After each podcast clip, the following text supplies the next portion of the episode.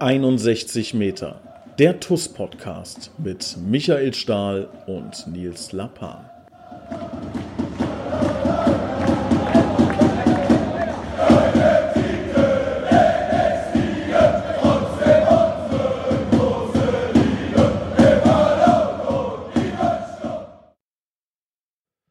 Hallo und herzlich willkommen zu einer neuen Ausgabe 61 Meter der TUS Koblenz Podcast. Liebe TUS-Fans, wir hatten ja in der letzten Woche schon eine, ähm, ja, für ähm, den TUS Koblenz Podcast besondere Folge. Diese Woche geht es weiter.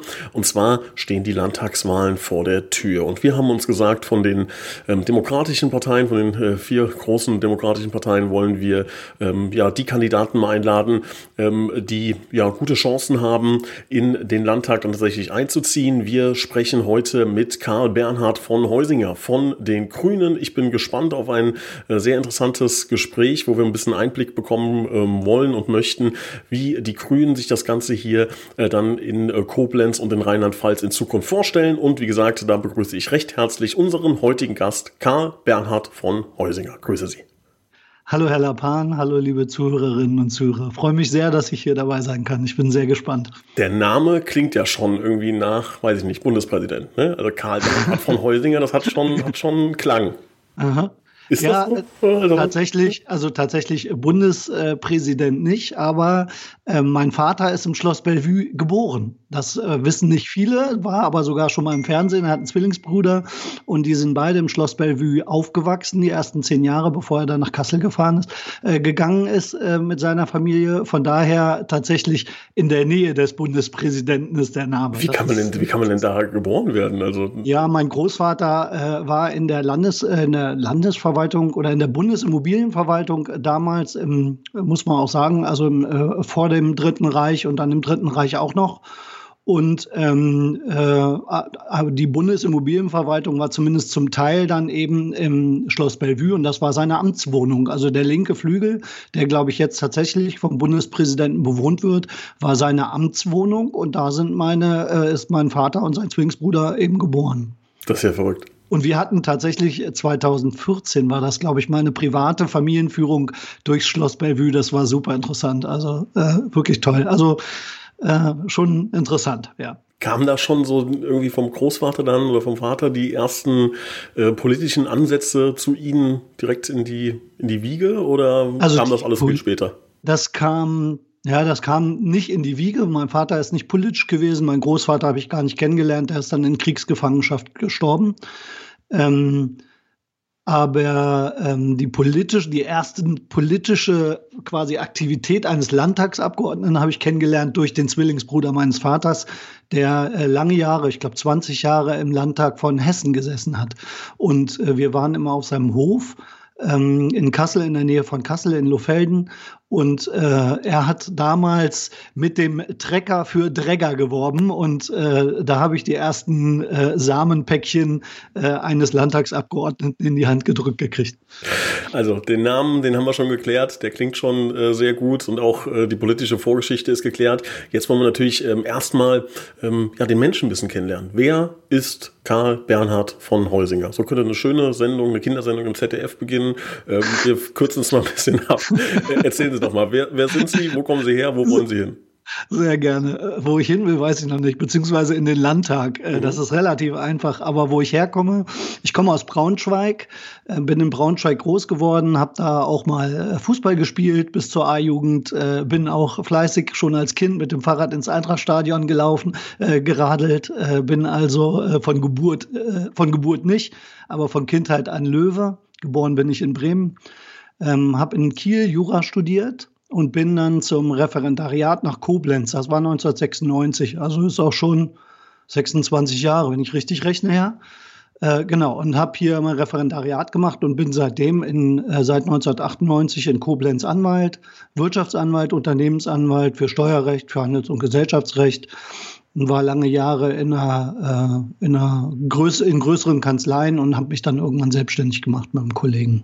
Ist ja aktuell wahrscheinlich relativ viel zu tun, ne? So was um uns herum gerade passiert, auch politisch. Äh, genau. Da hat man als äh, Steuerrechtsanwalt wahrscheinlich ein bisschen was äh, auf dem Schreibtisch liegen. Genau, also man hat äh, eigentlich immer als Unternehmensanwalt immer was auf dem Schreibtisch äh, liegen, wenn man nicht, äh, so wie ich ja dann irgendwann auch äh, den Weg in die Politik findet und das Politik, die Politik als sein Hobby äh, ausruft.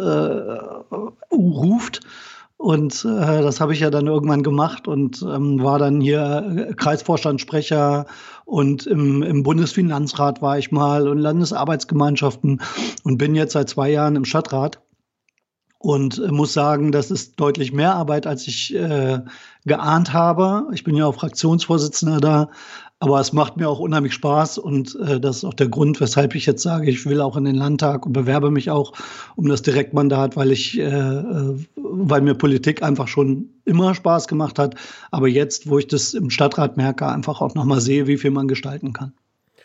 Wenn ich jetzt so ein bisschen das aus den ersten fünf Minuten äh, versuche mal aus der Vogelperspektive zu betrachten, ja, Karl Bernhard von Heusinger, äh, Wirtschaftssteueranwalt, Unternehmensanwalt, ähm, da würde man jetzt wahrscheinlich, wenn man die Augen schließt, die, sagen wir mal, in eine, in so konservativere Ecke äh, drücken wollen, ja, oder vielleicht liege ich auch falsch, aber das wäre so mein erster Impuls. Jetzt sind sie bei den Grünen, was ja so ein bisschen das Ganze, was ich gerade sagte, konterkariert. Ähm, wie ist denn der Weg passiert? Also wo war die Abbiegung, wo sie gesagt haben, damit kann ich mich identifizieren? Identifizieren? Also, also zum einen würde ich jetzt mal sagen, grün und konservativ ist gar nicht so weit auseinander. Äh, wenn man äh, konservativ nicht mit dem, was wir zurzeit an, ich sag mal, an Wirtschaftspolitik, an, äh, an normalen Dingen haben, sondern wenn man konservativ damit sieht, was müssen wir beschützen. Und äh, woher das kam, also ich glaube, das ist geprägt in meiner Jugend, da habe ich das schon gemerkt. Ich bin aufgewachsen in den 80er Jahren, habe gegen Pershing 2 ähm, äh, demonstriert, habe für Frieden demonstriert und bin da in einer evangelischen Jugend quasi politisch groß geworden und politisiert worden und habe da so mein, ich sag mal in Anführungsstrichen oder ein bisschen scherzhaft mein Weltrettergehen her und äh, das ist bis heute geblieben. Also äh, von daher äh, tatsächlich, glaube ich, dieses Weltrettergehen, das hat man oder man hat es nicht. Oder man, und dann endet es manchmal auch so, wie ich es ende in der Politik. Ist das, ist das, wie, wie, wie funktioniert das dann als Anwalt? Also wenn ich mir jetzt vorstelle, jetzt kommt ein Unternehmen zu Ihnen und sagt, äh, wir wollen maximal Steuern sparen. Herr von Heusinger, Sie sind jetzt unser Anwalt, äh, kümmern Sie sich darum, ja, wie wir das irgendwie durchgedrückt bekommen. Dann äh, müssten ja zwei Herzen gegeneinander kämpfen bei Ihnen, nehme ich an. Also tatsächlich äh, kämpfen da nicht zwei Herzen, weil das eine ist das Politische und das andere ist das Berufliche. Ich kann das sehr gut trennen. Das ist, ich kann auch das Politische von meinem Privaten ganz gut trennen. Ähm, ich glaube, da muss man auch trennen. Also man kann nicht, also man, man kann nicht einem Unternehmen helfen, äh, Steuergestaltungen zu machen, äh, wenn man auf der anderen Seite ähm, das politische, seine politische, seine eigene Meinung da immer mit rein äh, reinziehen lässt. Das macht ein Strafanwalt ja auch nicht. Ein, ein, ich sag mal, ein Verteidiger, Strafverteidiger, der sagt ja auch nicht, ich kann äh, einen Drogendealer nicht verteidigen, weil ich selber äh, Drogen äh, verabscheue, sondern das ist eben der Beruf. Also das äh, ist äh, ein Teil des Berufes und ich muss auch sagen, ich habe das auch immer gern gemacht ähm, äh, zu sagen, es gibt, ich sag mal, auch da, das ist so ähnlich wie in der Politik, es gibt gesetzliche Lücken oder gesetzliche Ungenauigkeiten und mit Gestaltungen kann man den Unternehmen helfen. Das ist ja nichts Illegales, sondern es ist ja absolut legal und vor dem Hintergrund ähm, äh, finde ich das jetzt auch nicht verwerflich. Ja, also was ich nicht, was ich nie gemacht habe, was ich auch nie machen würde, ist so Sachen wie Geld in Steueroasen verschaffen oder äh, äh Steuerbeihilfe zur Steuerhinterziehung oder so. Sowas darf man nicht, sowas würde ich auch nie machen. Ähm, äh, natürlich gibt es Mandanten, die dann äh, mal ankommen und sagen, kannst du mir dabei helfen? Sowas würde ich aber immer ablehnen.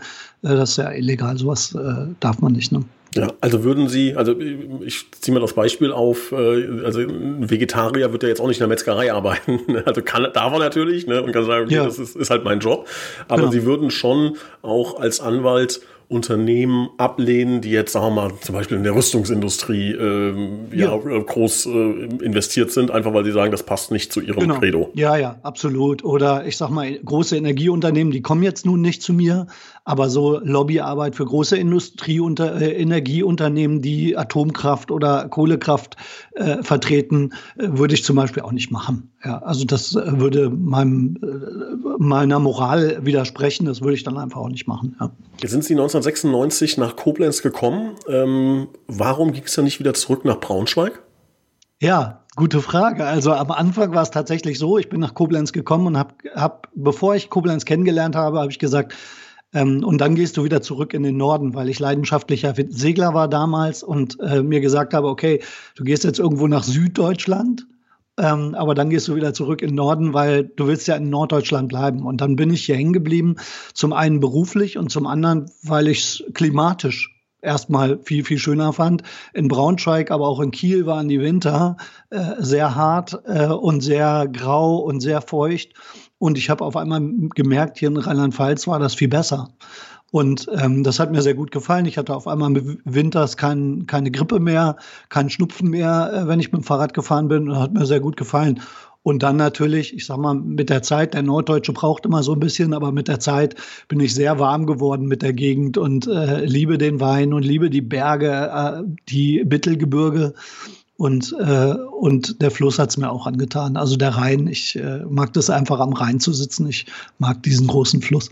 Ist denn, würden Sie sagen, Koblenz ist jetzt Ihre Heimat? Oder also Koblenz ist mein Zuhause tatsächlich. Also Heimat ist ja immer so ein Begriff, ja, man kann das theoretisieren. Bei mir ist es einfach nur ein Gefühl. Hm. Und tatsächlich ist das ist bei mir so und das muss bei allen anderen nicht so sein, kann total anders sein. Aber bei mir ist es so, dass Braunschweig meine Heimat ist. Da bin ich groß geworden und wenn ich da zurückkomme, dann fühle ich mich versetzt in meine Kindheit. Meine Eltern sind Anfang 90, die leben beide noch in meinem Haus, in dem ich groß geworden bin, zusammen.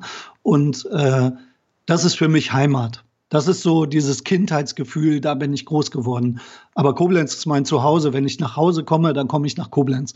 Und das bleibt's auch. Weil, also ich bleibe ja auch hier, ich will auch hier bleiben. Und immer wenn ich aus dem Urlaub zurückkam oder von Dienstreisen zurückkam, dann kam ich nach Hause.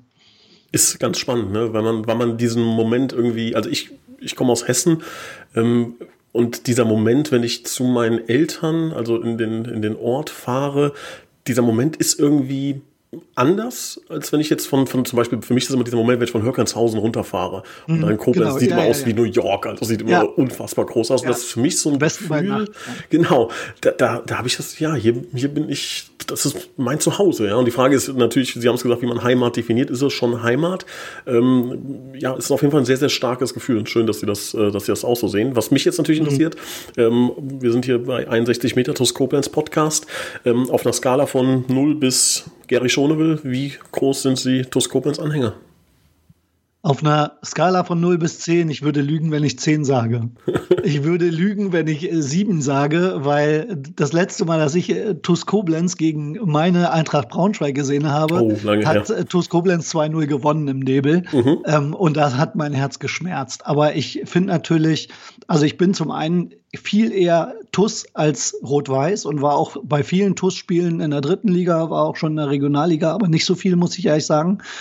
Ähm, äh, und ich finde natürlich regionalen Fußball super. Und ich würde mich freuen, wenn die TUS auch wieder ein bisschen höher spielen würde. Ähm, aber tatsächlich fehlt mir die Zeit und auch die Muße zu sagen, okay, ich gehe jetzt auch äh, zu einem TUS Koblenz-Spiel am Sonntag. Und mein Sohn, mein kleiner Sohn, der ist 14, der spielt auch Fußball bei FC Germania Arzheim.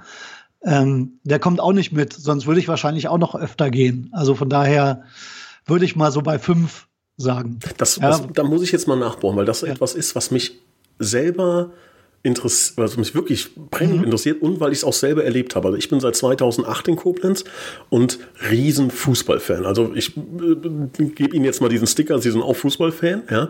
Die TUS Koblenz hat es nicht geschafft, mich irgendwie fünf, sechs, sieben Jahre lang irgendwie zu erreichen. Also ich war hier in Koblenz, großer Fußballfan von einem Verein, der sehr weit weg ist. Ja.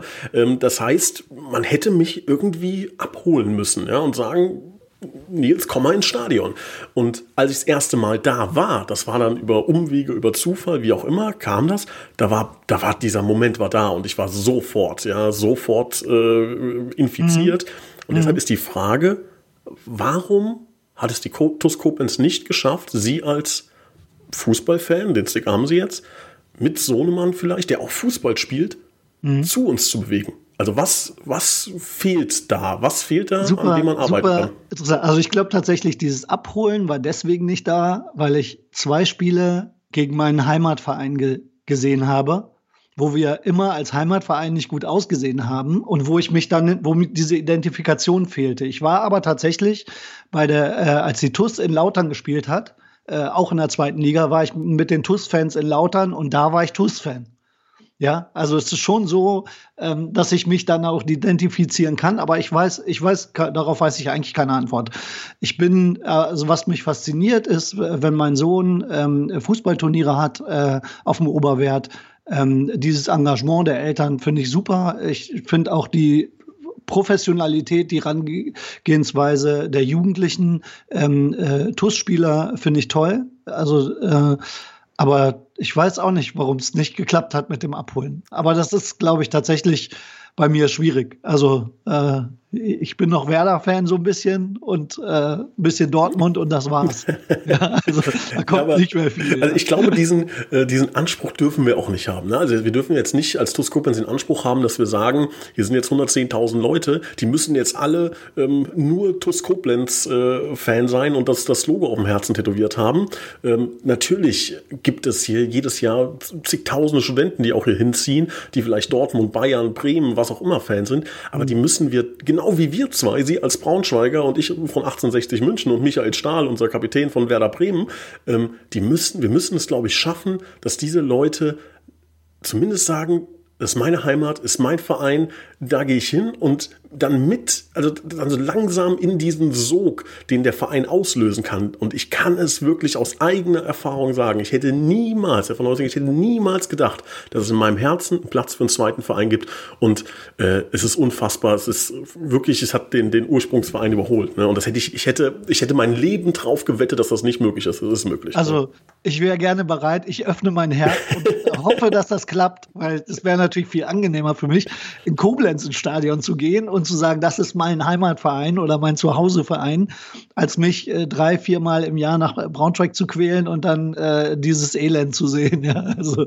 also ich glaube, da gibt es halt ganz, ganz viele so, so, Menschen wie Sie, die einfach mal in irgendeiner Form abgeholt werden müssen. Das ist ja nicht ihre Aufgabe. Also ist ja nicht ihre Aufgabe, morgens aufzuwachen und zu sagen, so, jetzt heute ist es soweit, ähm, sondern das ist die Aufgabe des Vereins, ähm, so Leute zu erreichen und einmal dazu zu bringen, zu uns zu kommen. Und dann hat man diesen einen Schuss, der muss dann sitzen, ja, äh, der muss gut sein, das muss ein tolles Erlebnis sein, aber äh, ist jetzt dieser Podcast dient nicht dazu, Sie als, als Fans zu Aber Sie haben auf jeden Fall geschafft, dass ich sehr neugierig geworden bin. Das ist gut, das ist gut. Ja, ähm, ja also ähm, wir haben festgehalten, Sie sind äh, bei den Grünen, Sie sind ähm, Anwalt ähm, im, im wirtschaftlichen Sektor, Sie sind Eintracht Braunschweig-Fan. Ähm, Jetzt sind Sie bei den Grünen, sind da auch, ähm, wie lange sind Sie schon dabei? Hatten wir das schon erklärt? Wie lange sind Sie schon ja, bei den Grünen? Ja, also ich, ich mache seit, seit, seit 2009 bin ich bei den Grünen. Also okay. wie, seit zwölf Jahren. Wie kam, war das so ein Moment, morgens Augen auf, so, jetzt? Nee, tatsächlich war äh, der Moment äh, dadurch, ich habe äh, mit meiner äh, Ex-Frau ein Passivhaus in der Passivhaussiedlung gebaut, oben auf dem Asterstein. Und ein Nachbar war auch bei den Grünen. Was ist ein Passivhaus? Kenne ich nicht. Ein Passivhaus ist ein Haus, was weniger als 15 Kilowattstunden pro Jahr an Energie verbraucht. Ah, cool. Hm. Ja, das heizt sich quasi selber. Sie müssen ganz wenig zuheizen und nur durch diese Lüftungsanlage ähm, äh, heizt sich das selber. Sehr angenehmes Raumklima. Ist mittlerweile, glaube ich, sogar in einer, in einer, Bauordnung Standard. War das, ein ähm, war das ein kapitalistischer Gedanke, zu sagen, ich spare Kohle, oder ging es darum zu sagen, ich tue was für die Umwelt? Nee, tatsächlich äh, ging es darum, zum einen, wo kann ich mit meinen Kindern hinziehen mhm. und zum anderen, ähm, äh, wie kann ich möglichst energiearm leben. Mhm. Genau. Mhm. Okay. Ja. Also äh, Kohle gespart hat man damals zumindest noch nicht, sondern vielmehr war das die Investition deutlich teurer als ein äh, Standardhaus mit, äh, mit 70 Kilowattstunden oder so. Und ähm, genau, und der, der Punkt war dann, traf ich einen Nachbarn, der bei den Grünen war, irgendwann nachmittags und äh, wir kannten uns alle noch nicht, Neubausiedlung. Und ähm, dann sagte der, hier, heute Abend ist Vorstandssitzung, willst du nicht mal mitkommen? Zack, war ich bei den Grünen und empfangen wurde ich mit. Ähm, ich war dann noch äh, äh, in der Kanzlei vorher und hatte einen Anzug an, also Sakko und äh, äh, Hose, Anzughose. Und empfangen wurde ich mit dem äh, Spruch einer, einer grünen Freundin, ähm, ja, wie du aussiehst, gehörst du eher in die FDP. ja, da erinnere ich noch haargenau. Ja. Und heutzutage gehen Sie immer noch ähm, in Anwaltskluft äh, zu den Treffen oder ja, also ich glaube tatsächlich, dass ich zu denjenigen gehöre, die eher nicht so typisch äh, grün aussehen. Ich äh, kann zwar auch locker äh, rumlaufen und lässig und sportlich, ähm, aber meine Berufskleidung ist eben so und ich bin gewöhnt, Hemd und, äh, Hemd und Sakko zu tragen und habe auch überhaupt keine Angst vor dem Anzug. Von daher ich, finde ich das auch in vielen Fällen angemessener als Jeans und Turnschuh. Aber das mag jeder für sich entscheiden. Und elf Jahre jetzt bei den Grünen, wann sagen wir mal, in, in, in, wann sind Sie in den verantwortungsvollen Bereich gegangen? Ähm, tatsächlich verantwortungsvoll war ich im Vorstand äh, schon 2010 als Schatzmeister, 2011 als äh, Vorstandssprecher dann für ein paar Jahre. Ähm, habe mich dann ein bisschen zurückgezogen, weil ich auch beruflich mich nochmal ähm, neu aufstellen wollte und es auch einfach viel Zeit kostet.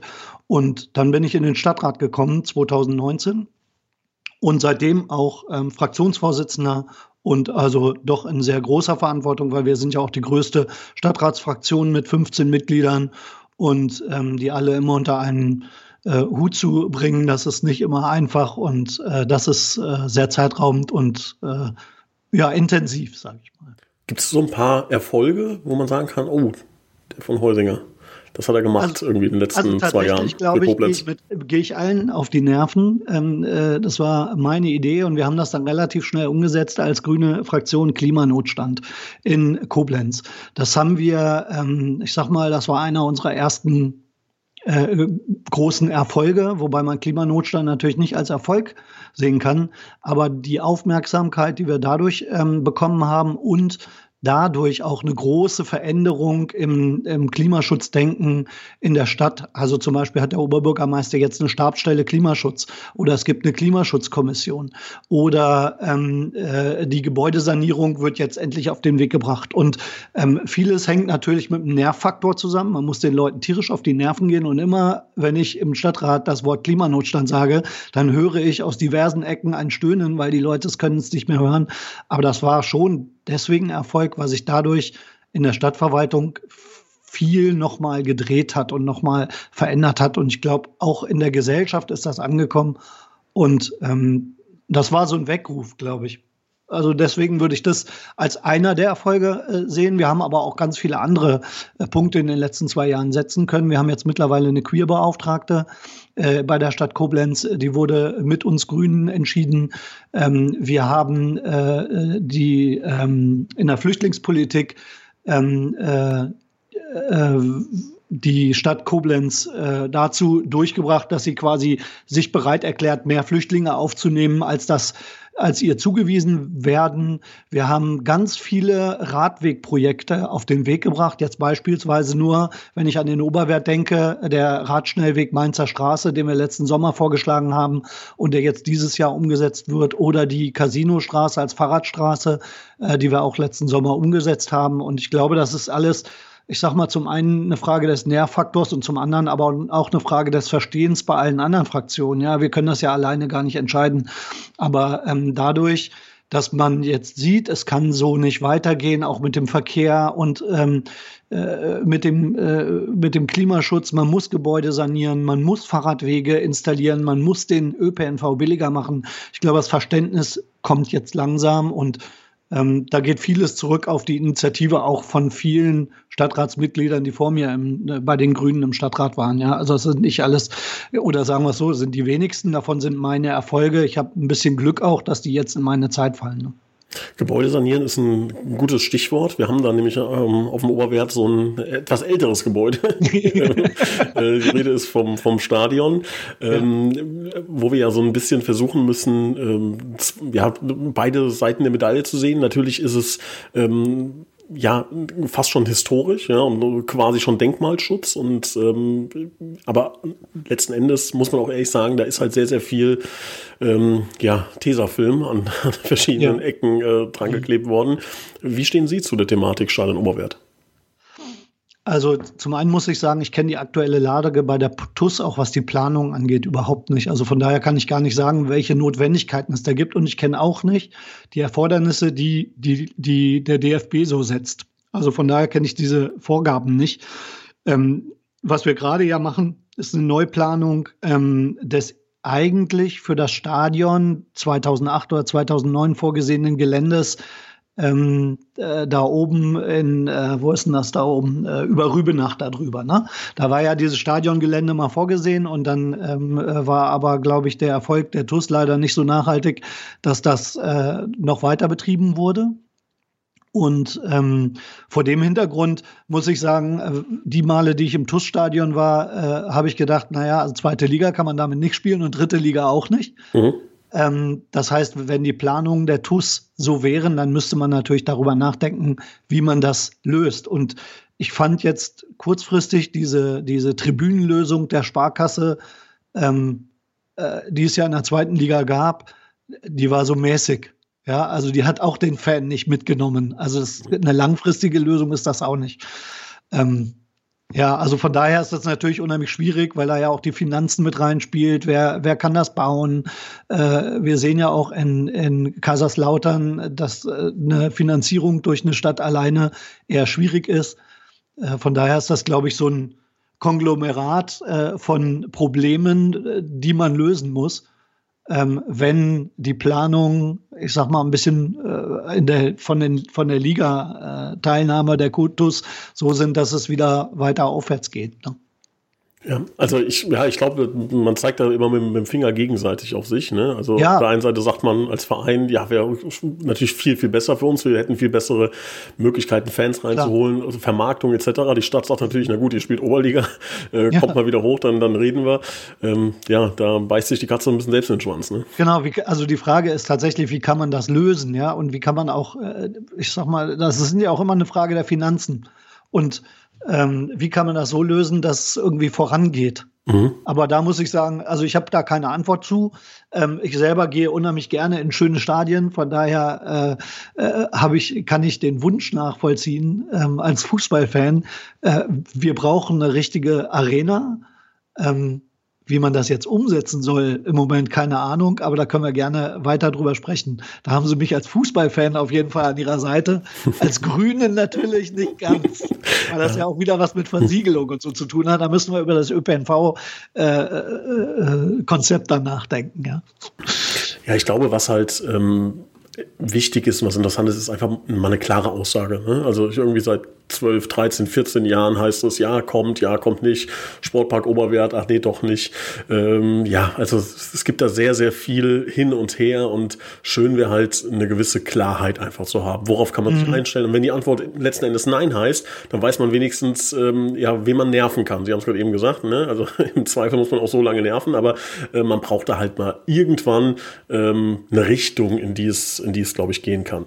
Mhm, ähm, das nehme ich gerne mal mit. Sehr gut was, was machen sie denn, wollen sie denn sonst noch machen für Koblenz? Also wenn wir jetzt sagen, ähm, Herr von Heusinger, ich glaube Listenplatz 10 aktuell, ne? Oder genau, Listenplatz ja. 10 sind sie, mhm. ja, so, das klappt jetzt. Was können wir denn erwarten?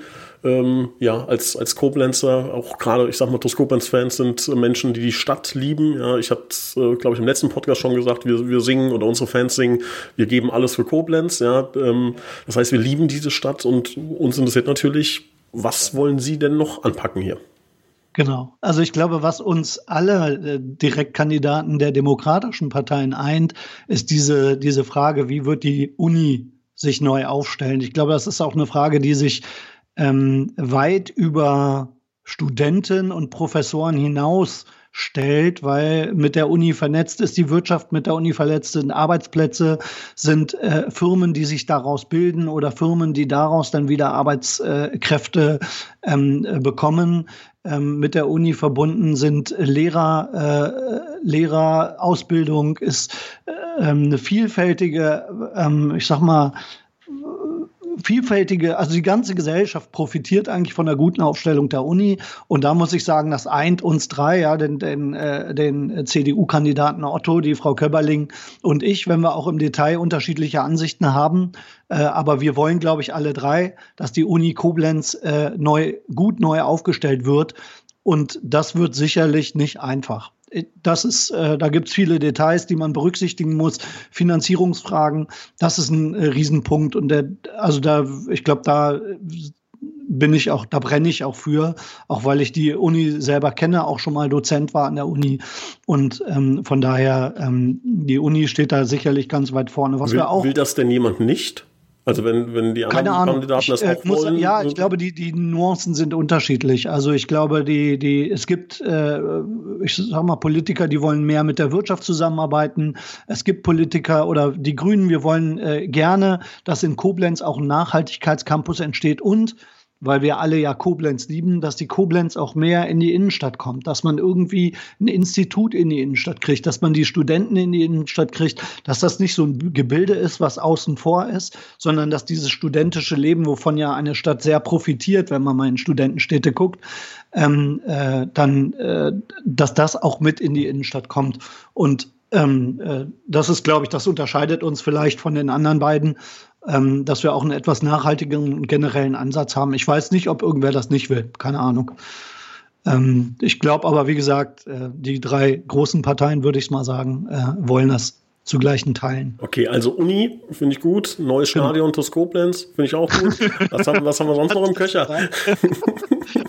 Als Fußballfan, ja. Okay. Ja, also was äh, ich glaube, was ganz wichtig ist, ist, ähm, das hatte ich eben schon mal angesprochen, ist die Verkehrswende. Also jeder, um es mal beim Stadion zu lassen, jeder muss die Möglichkeit haben, aus Boppard, aus Lahnstein oder aus Andernach schnell mit dem Pedelec im Stadion zu sein oder muss die Möglichkeit haben, mit dem Bus äh, zum Stadion zu kommen, ohne dass das schwierig ist. Und genauso muss natürlich jeder und jede die Möglichkeit haben, mit dem Fahrrad zur Arbeit zu kommen, schnell zur Arbeit zu kommen ähm, oder mit, dem, mit den ÖPNV-Anschlüssen schnell und günstig zur Arbeit zu kommen. Und das ist eine große Herausforderung, ich sag mal in Koblenz schon, weil wir in Koblenz beengte ähm, Verhältnisse haben. Da können wir nicht äh, Fahrradwege bauen ohne Ende. Da müssen sich die Verkehrsteilnehmer die, ähm, die Flächen teilen und dann müssen wir eben eine faire Verteilung herbeiführen.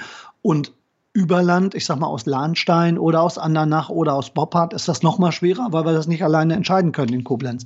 Und da wollen wir auf Landesebene ähm, zum einen einen einheitlichen Rheinland-Pfalz-Takt für den ÖPNV einführen, damit man eben nicht fünf Verkehrsgesellschaften hat oder ähm, die, bei denen man verschiedene äh, Preise bezahlt und verschiedene Tickets für verschiedene Waben ziehen muss, sondern man hat einen Rheinland-Pfalz-Tarif so wie bei der Bahn. Ja, da gibt es auch keine Waben, sondern man hat eben einen Tarif und man bezahlt eben entweder bis Köln oder bis äh, Hamburg und genauso wollen wir das auch für Rheinland-Pfalz einführen.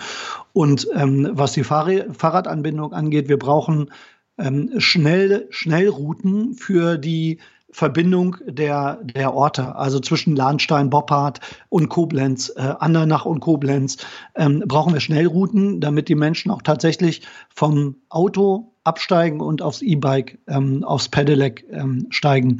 Und das geht ja dann, weil mit dem Pedelec ist man 30 km/h schnell. Und wenn man das mal hochrechnet und wie viel Stau man auf der B9 ähm, äh, morgens hat, ähm, denke ich, dass der Weg mit dem Pedelec gar nicht viel länger ist als mit dem ähm, mit dem Auto von Andernach und auf der anderen Seite viel gesünder. Also und natürlich auch viel klimaschützender. Und da müssen wir natürlich auf Landesebene müssen wir da was tun. Wir wollen Radverkehrsbeauftragten installieren, der diese ganzen kreisübergreifenden Fragen der Radverkehrsführung vernetzt im Land und den Radverkehrausbau ähm, deutlich beschleunigt. Also ähm, glauben Sie, dass das, also die Radfahrer werden jetzt unter uns natürlich alle sagen, Halleluja, endlich sagt's mal jemand, ne? Aber ich glaube, ich meine, der, der Deutsche liebt natürlich auch sein Auto irgendwo, ne? Und, und donnert damit gerne rum. Und das sieht man ja beim, beim Thema Tempolimit etc. Ähm, haben Sie da ein bisschen Angst davor zu sagen, okay, damit stoße ich natürlich erstmal 50 Prozent potenziellen Wählern erstmal vor den Kopf, dem zu sagen, steig doch lieber ab und nimm das Fahrrad. Und der sagt natürlich dann die typische deutsche Kartoffel, sagt um Gottes Willen, ja, ich will meinen BMW rumdonnern. Ähm Kann er ja. Also das, das verbieten wir ja nicht. Wir schaffen ihm nur die Möglichkeit, am Sonntag mal gemütlich, dem, ich sag mal, dem, der typisch deutschen Kartoffel, das haben mhm. Sie gesagt, mhm. schaffen wir die Möglichkeit, am Sonntag mit dem Pedelec ähm, mit der Familie mal auf so einem Radweg zu fahren, schnell zu fahren und zu sehen, ach guck mal, das geht ja gut. Und dann kann man sich immer noch entscheiden zu sagen, montags, morgens bei 20 Grad, wenn die Sonne scheint, ich steige in meinen Mercedes, VW, BMW oder ach, ich nehme jetzt mal das 5000 Euro teure Pedelec und fahre damit mal zur Arbeit und guck mal, wie das ist. Und das braucht man ja nicht bei Regen und das braucht man auch nicht bei Schnee. Ähm, und wir wollen ja auch nicht das Autofahren verbieten, aber wenn die Möglichkeiten nicht da sind, dann fällt der, der, dann, dann wechselt man auch nicht. Aber wenn man die Möglichkeiten schafft, dann ist der Wechsel leichter und das muss passieren einfach. Ja, ja aber glauben Sie, dass so viele Leute sagen, ich investiere jetzt 5000 Euro in ein Fahrrad, das 30 km/h fahren kann? Ja, ja. glaube ich. Also ja, glaube ich tatsächlich, weil also zum einen habe ich die Erfahrung gemacht, ich habe viele Freunde auf dem Asterstein, die mittlerweile, seitdem es Pedelecs äh, in, in erreichbarer äh, äh, Größe gibt, ähm, äh, auch nach Koblenz nicht mehr mit dem Auto fahren, weil es länger dauert. Und genauso wird die Erfahrung sein für jemanden, der in Lahnstein wohnt und dann auf einmal merkt, ich brauche gar keinen Parkplatz mehr in Koblenz zu bezahlen, ich brauche gar nicht mehr zur Tankstelle fahren, sondern ich fahre ganz schnell einfach morgens mit dem Pedelec 20 Minuten zur Arbeit, genauso schnell wie mit dem Auto. Abends fahre ich wieder zurück, nehme den Akku mit äh, ins Haus, lade den mit Ökostrom und gut ist. Und wie gesagt, das ist ja nur eine Möglichkeit, aber ich, tatsächlich müssen wir diese Möglichkeit schaffen und dann wird der Umstieg passieren, da bin ich mir sehr sicher. Jetzt gibt es ja häufiger mal das, das Vorurteil, dass ähm, gerade die Partei, die Grünen, ähm, so ein bisschen eine Oppositionspartei sind. Ja? Und ich glaube, auch wenn man in die, in die Vergangenheit zurückblickt, ähm, ja, kommt, ähm, kommen die Grünen natürlich aus einer oppositionellen äh, Ecke und Richtung. Ähm, auch was Sie so eingangs gesagt haben, äh, sie wollen nerven ja, und, und, und äh, unangenehme Fragen stellen. Ähm, das ist ja so ein sagen wir mal, ganz klassischer oppositioneller, oppositioneller, so heißt es, Ansatz. Ähm, was natürlich da ein bisschen mitschwingt, ist dann immer die Frage, naja gut, klappt das dann auch wirklich in Verantwortung, die ganze Nummer? Ja? Ähm, was würden Sie dagegen argumentieren? Zum einen, dass wir, ich weiß gar nicht, in neun oder zehn Bundesländern schon mitregieren. Wir stellen in Baden-Württemberg ähm, den äh, Präsidenten, äh, also den Ministerpräsidenten. Ähm, wir sind seit, äh, ich glaube, seit zehn Jahren, ne? sind wir äh, in Rheinland-Pfalz, regieren wir mit. Ich glaube, die Grünen sind gar keine Oppositionspartei mehr. Ähm, die Grünen werden aber nur, die werden so wahrgenommen, und zwar aus folgendem Grund. Wir gehen ja immer, was Klimaschutz angeht, was ähm, äh, Verkehrswende angeht, einen Schritt weiter, einen deutlichen Schritt weiter als viele der anderen Parteien. Und das geht natürlich immer gegen das, ich sag mal, das normale Leben, was wir zurzeit haben, weil wenn wir das 1,5 Grad Ziel von Paris erreichen wollen, muss sich was ändern. Und da sind sich auch alle Parteien einig. Und die Frage ist halt nur, wie schnell. Der eine sagt äh, in seinem Wahlprogramm, ich sag mal, die, die CDU sagt in ihrem Wahlprogramm Klimaneutralität in Rheinland-Pfalz bis 2000, ich weiß nicht, 45 oder so, ich weiß das wirklich nicht. Und wir sagen zehn Jahre schneller, also bis 2035. Und wenn man das aber erreichen will, dann muss man viel mehr verändern. Und dieses viel mehr verändern, das geht einher mit, ja, mit einer Unsicherheit, mit einer äh, Schwierigkeit äh, zu sagen, okay, ja, das geht alles so einfach. Wie, und deswegen werden wir oft so gesehen als Partei, die immer dagegen ist. Wir sind ja gar nicht dagegen. Wir, wir nerven nur so, weil wir eben sehen, dass das Risiko, das unsere Kinder haben, in einer nicht lebbaren Welt mehr zu sein, ähm, ist so hoch, dass wir da was tun müssen. Und das spüren wir in, in, Koblenz übrigens. Koblenz gehört zu den 500 meist betroffenen Städten vom Klimawandel. Das, weiß, das wissen wenige. Und wenn man im Sommer über den Zentralplatz läuft, dann denkt man sich auch, also das kann ja so nicht bleiben. Man kann ja gar nicht mehr über den Zentralplatz laufen im Sommer, weil es da 40 Grad plus sind es gibt zu wenig Trinkbrunnen, es gibt zu wenig Schattenmöglichkeiten und daran sieht man, wie viel sich verändern muss. Und ich glaube, so deswegen werden wir ein bisschen so wahrgenommen. Bei der letzten Landtagswahl ja, lief es ja recht unrund, möchte ich mal sagen, für die Grünen. Mäßig. Mäßig. Wie viel waren es? 5 Prozent, ganz knapp. 5, ne? irgendwas. Ja. Furchtbar. Was war da los? Ähm, ich weiß nicht. Ich glaube, das lief tatsächlich äh, alles Mögliche äh, nicht so gut. Ich war in der Zeit äh, nicht aktiv in der Landespolitik ähm, aus privaten und beruflichen Gründen. Ähm, äh, aber ich glaube, das lief tatsächlich vom Wahlkampf her nicht so gut. Ähm, und man muss natürlich auch sagen, wir hatten eine sehr besondere Situation mit der Flüchtlingskrise 2015, 2016. Da hat sich viel zugespitzt, auch thematisch zugespitzt, ähm, was im Grunde im, im Nachgang gar nicht so eine Rolle in der Landespolitik spielte. Und ähm, das hat aber dann Ausschlag gegeben, auch für unser schlechtes Ergebnis. Und das war wirklich schlecht. Also äh, da brauchen wir jetzt nicht um heißen Brei rumreden. Ja? Also das äh, hat da auch keiner vorher vermutet. Vier Wochen vorher lagen wir noch bei acht oder neun Prozent in den um Umfragen. Ich glaube, jetzt haben wir eine komplett andere Situation. Ähm, zum einen, weil wir natürlich diese Krise nicht mehr haben. Zum zweiten haben wir eine neue Krise, die Corona-Krise, die vieles für uns auf den Kopf stellt. Und die Klimakrise ist noch mal fünf Jahre näher gekommen und fünf Jahre weiter. Und wir sehen, dass es immer schwieriger wird, dagegen anzukämpfen. Und ich glaube, deswegen ähm, habe ich für diese Wahl auch ein sehr gutes Gefühl, was die Grünen angeht, weil die Menschen das ja auch wahrnehmen. Was machen Sie, wenn es nicht klappen sollte? Also wenn Sie nicht reinkommen? Wenn ich nicht in den Landtag komme, wovon ich tatsächlich äh, momentan nicht äh, wirklich ausgehe, ich bin ja Anwalt, ich habe meinen Beruf, ich habe mein Büro. Sie klagen erstmal gegen. ich klage ganz gewiss nicht. Ich, ich werde ein bisschen äh, wehleidig wahrscheinlich, äh, ja. weil das natürlich auch viel Arbeit ist, der Wahlkampf, das muss man nichts sagen. Ähm, und ich mache das natürlich auch, weil ich unbedingt in den Landtag will und Politik machen will. Ähm, aber wenn nicht, dann bleibe ich ähm, Fraktionsvorsitzender im Stadtrat, dann mache ich weiter Politik in Koblenz und äh, dann bleibe ich weiter Anwalt. Und nach zwei Wochen äh, in Sauer äh, werde ich das auch mit der gleichen Motivation machen wie vorher. Und wenn es klappt, also ähm, sind dann die Ambitionen am Ende? Also sagen Sie im Landtag, das ist schon eine schöne Nummer, oder sagen Sie Schloss Bellevue? Nächster Schritt.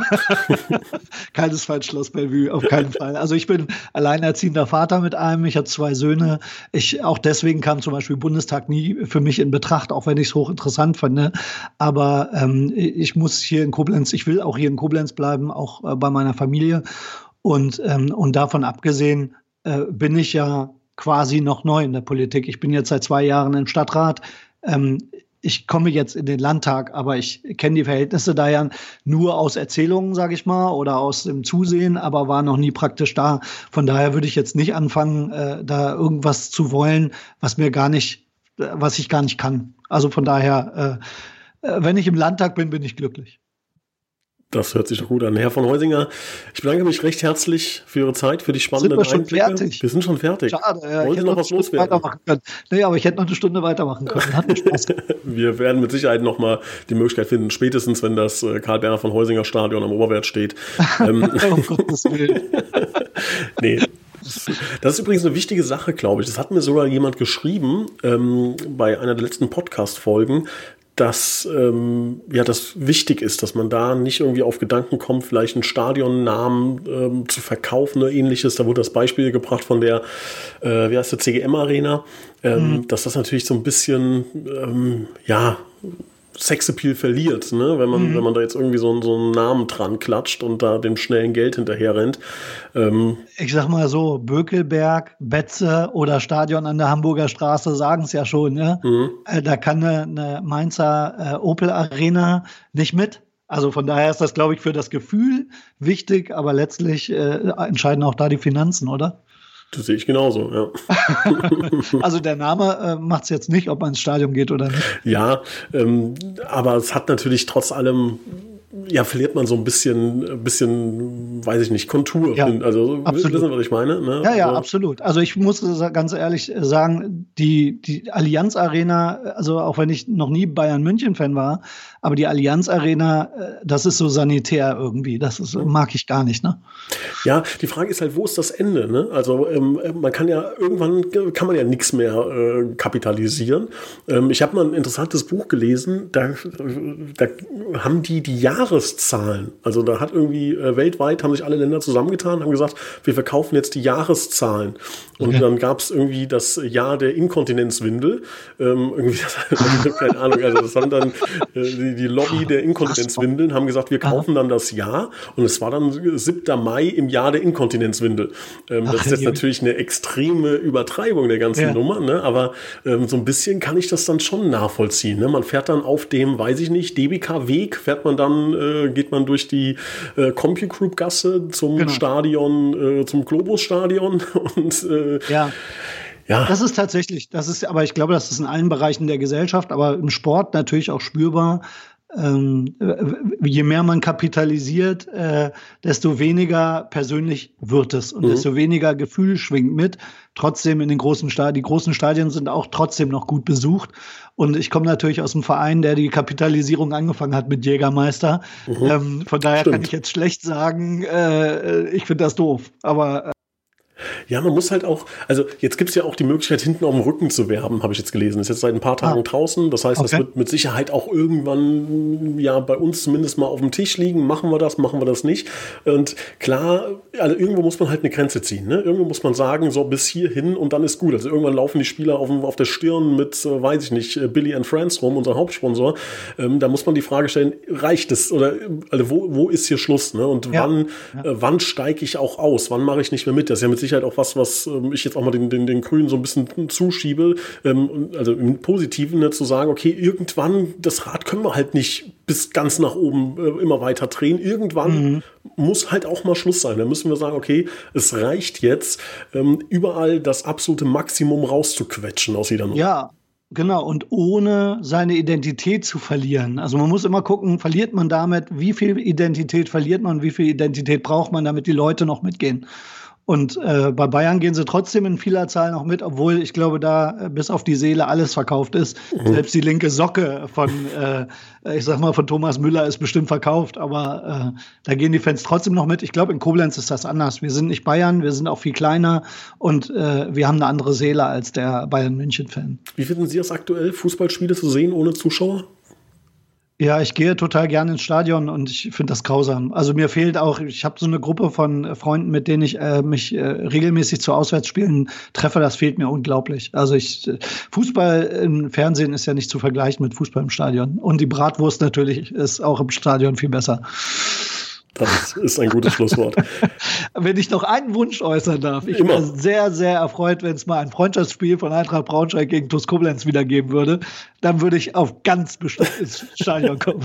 Wir würden uns da nicht wehren. Also ich glaube, wenn Sie da Kontakte haben nach Braunschweig. Ich äh, ähm, gucke mal, was man machen kann. Ja, Das nehmen wir, nehmen wir gerne an. Ja, also kommen, wir sind gute, gute, äh, ja, nee, gute Gäste sind wir nicht, wir sind gute, wie sagt man, wie ist das Gegenteil? Gastgeber, um Gottes Willen, ja. ja das Wort hat mir gefehlt.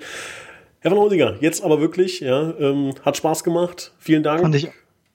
Und viel Kraft für die nächsten Tage. Viel Energie. Ja, vielen Dank, dass ich äh, zu Gast sein durfte hier. Es hat mir sehr viel Spaß gemacht. Es war sehr, sehr kurzweilig. Dem stimme ich zu. Und ähm, wir verfolgen das Ganze mit Argus Augen und sind gespannt, was passiert. Am 14. März ist es, glaube ich, soweit. Ne? Genau. Bin ich auch. Ja, vielen ja. Dank. Ihnen alles Gute und wir hören uns und sehen uns. Ebenso, Dankeschön. bis dann. Tschüss. Tschüss.